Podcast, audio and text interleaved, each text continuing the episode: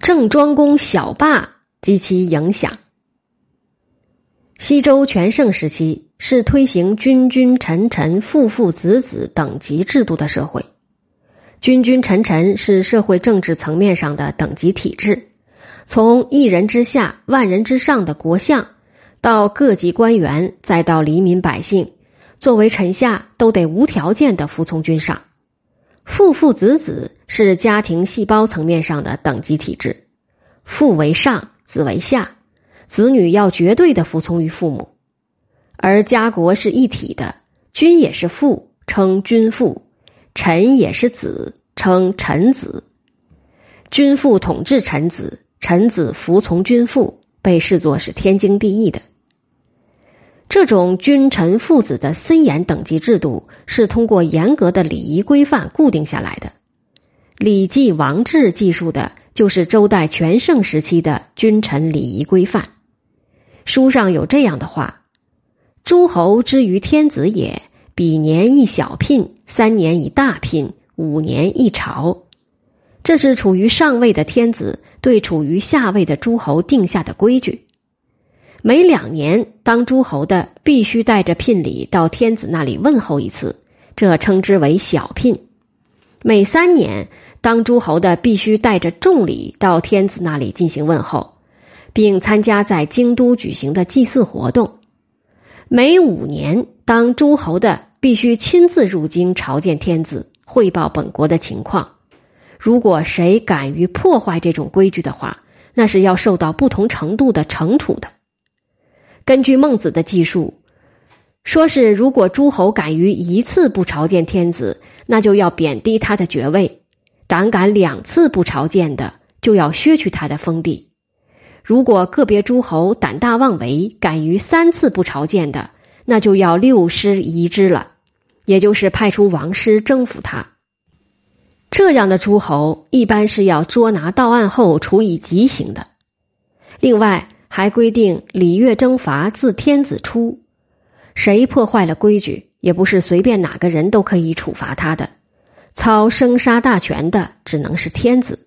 或天子指定实施征伐的某些诸侯，这当然是西周全盛期间定下的规矩。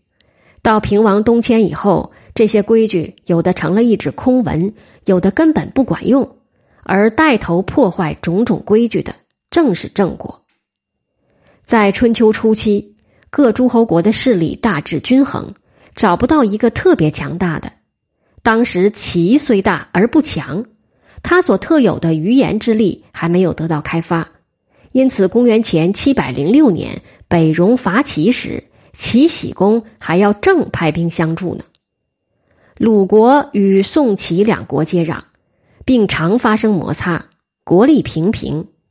燕国地处偏北，经济落后，一般不参与各国间的争斗。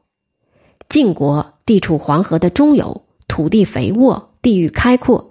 但长期与周围戎狄杂处，再加上内部争权夺利剧烈，使其在当时不可能成为真正的强国。秦在西方，三面被戎狄包围，无力东向中原。楚在春秋初发展不快，直到公元前七百四十年，国君熊通自立为武王之后，其势力才向北发展。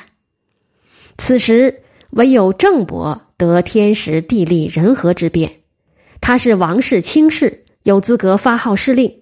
加上地处中原之中，交通便利，经济发达，社会稳定，郑国国君又善于驾驭时局，这样在一段时期内变成了独居首位、知天下之牛耳的小霸。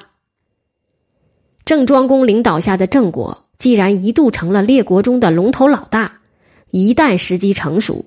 他就自然而然的成了冲决旧有藩篱的领头羊。郑庄公对王权的冲击是一波接着一波。第一波，公元前七百二十二年，甩开王室，征讨魏国。郑庄公即位后，他与同母兄弟叔段之间的矛盾激化。叔段依仗母亲武姜的权势和宠信，联手频频向兄长发起挑战。叔段先是要兄长封他到质邑去，就是虎牢关，郑庄公因那是个险要之处而不予同意，后封他到了京地。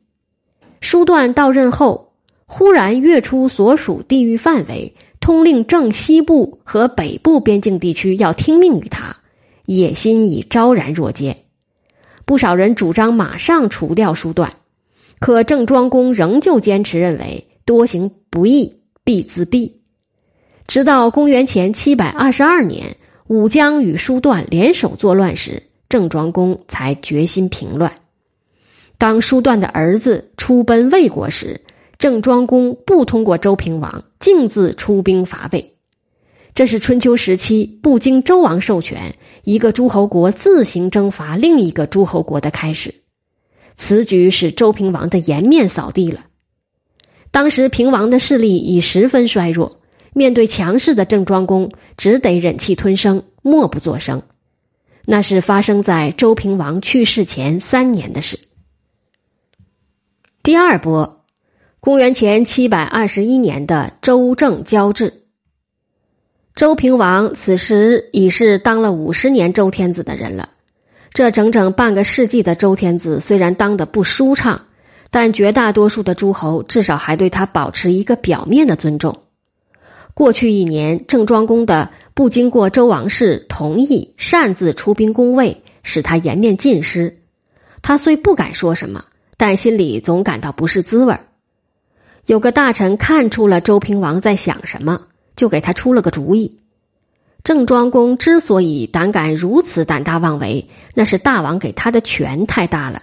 如果分掉他一大半的权，那事情就会好办得多。周平王一想也对，于是立即把西国公召来，好言抚慰，封其为卿士，与郑庄公平起平坐。周平王是谨慎的，他没有公布这个消息。可是天底下没有不透风的墙，郑庄公马上得到了这一信息。此时的郑庄公已是无所顾忌，怒气冲冲的入宫责问周平王为何封西国公为卿士。周平王在凶相毕露的郑庄公面前，像是一个犯了错误的小孩，竭力的抵赖。说那是误传，根本就没有那回事儿。郑庄公一肚子的气，转身就走。为了安慰郑庄公，为了平息这场风波，周平王让王室特使去郑国和谈，提出为了增进周郑的互信，实施周郑互交制，让王子胡作为人质到郑国去，让郑公子忽作为人质到周都来。有学者把周郑交质作为春秋时期王权凋零、诸侯专权的一个重大标志，这是很有道理的。特别值得注意的是，这一交质是周平王自己提出来的，这更能说明当时政治局面的真实情况。第三波，公元前七百一十九年，周桓王即位后，郑国对其经济上的挤压。公元前七百二十年，当了五十一年天子的周平王在郁闷中离开了人世。第二年，周桓王即位，他即位后的第一件大事就是企图削弱郑庄公的权力，明确分权给国公。郑庄公得知此事后，马上做出了反应。这次不再是一昧的政治上施压，而是从经济上去挤压周王朝。四月。郑庄公派出大夫祭祖，带兵把周温地的麦子全割去了。秋天又把成周一地的稻谷抢先收割掉了。这对周王朝来说无疑是雪上加霜。周王朝东迁后，大片土地已经失去，经济来源十分匮乏，连支撑朝廷成员的日常生活都极为困难。许多诸侯都不来朝觐了。说明贡献物也日渐减少。按照当时的礼仪，天子丧后半年是要下葬入土的。可是下葬要有一大笔钱，朝廷的国库里又拿不出，于是只得到诸侯国去借贷。周桓王派程世子到了鲁国求助，要求鲁国以丧礼的名义出一笔钱。鲁国也不肯爽快的从钱包里掏出钱来。办丧事的钱都拿不出，周王朝经济上的窘况于此可见一斑。春秋两季的收成被郑庄公掠去后，其困境是可想而知的。第四波，公元前七零七年的如葛之战。周桓王多少有点初生牛犊不怕虎，他对郑庄公的傲视王权还是心有不服。桓王二年（前七百一十八年），郑庄公装模作样的去朝见天子，桓王不理不睬，不理焉就是故意冷淡他。周公提醒桓王，周的东迁主要靠的还是晋国和郑国，现在虽然出了许多不愉快的事。为了大局，看来还是得尊重这位郑庄公。周桓王没说什么，转身走了。桓王五年（公元前七百一十五年），周桓王任命国公季父为卿士，与郑伯平起平坐。桓王八年（公元前七百一十二年），周王夺去了原属郑的乌、刘、苏、韦四邑的土地。这样。周与郑之间长期积累下来的矛盾，处于一触即发的险境了。桓王十三年（前七零七年），这一年，周桓王完全剥夺了郑在王朝中的权利，郑也宣布不再朝觐。双方经长期斗争，终于摊牌。这年秋天，周桓王想先发制人，集结了国、蔡、魏、陈等国军队伐郑。王率中军，国公林父率蔡魏军为右军，周公黑坚率陈人为左军，向郑大举进攻。双方战于如葛。战争一开始，郑的左右军挥动大旗鸣鼓前进，蔡魏陈的军队迅速溃败。于是郑军集中力量合击周王师，周军大败。周桓王被郑将军祝丹的箭射中肩膀，怀王受伤后，奋力指挥军队突出重围。郑将军要挥师乘胜追击，郑庄公却假惺惺的说：“君子是不应该欺人太甚的，何况我们面对的是天子，更不能侵辱于他了。如果能使我得到应得的地位，使国家免于灭亡，就什么都足够了。”那天晚上。郑庄公派出使者祭卒到周营去慰问受伤的周桓王及天子的群臣。通过上面这样四次大的冲击波，尤其是如葛之战，郑国轻而易举的击败王师，射伤周桓王，使周天子的威信一落千丈。原先尚能维持的所谓王命，现在完全失去了作用。在人们的心目中，周天子再也不是天下共主了。而这四次大的冲击波，让郑在人们的心目中的地位迅速攀升。如葛之战的当年，周天子恢复了郑在王朝中的最崇高的地位。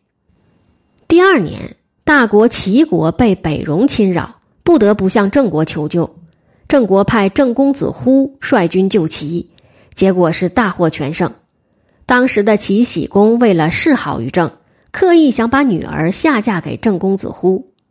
公子忽以小国不娶大国女为妻的理由拒绝了这门婚事。过去宋魏等国长期是郑的敌国，现在却纷纷向郑靠拢。公元前七百零一年，齐、魏、宋和郑在鄂曹会盟，共推郑桓公为盟主，与盟的各国表示愿为郑之命是从。这说明郑的势力一度已极强。实际上成了春秋初年的天下霸主。郑庄公去世后，郑国从诸侯中最强大的国家的巅峰一下子跌落下来。由于国内一直发生君位争夺的斗争，郑国的国力进一步削弱了，沦为华夏诸侯中的次等强国，并成为晋、楚、齐、秦争霸中必须争夺的方国。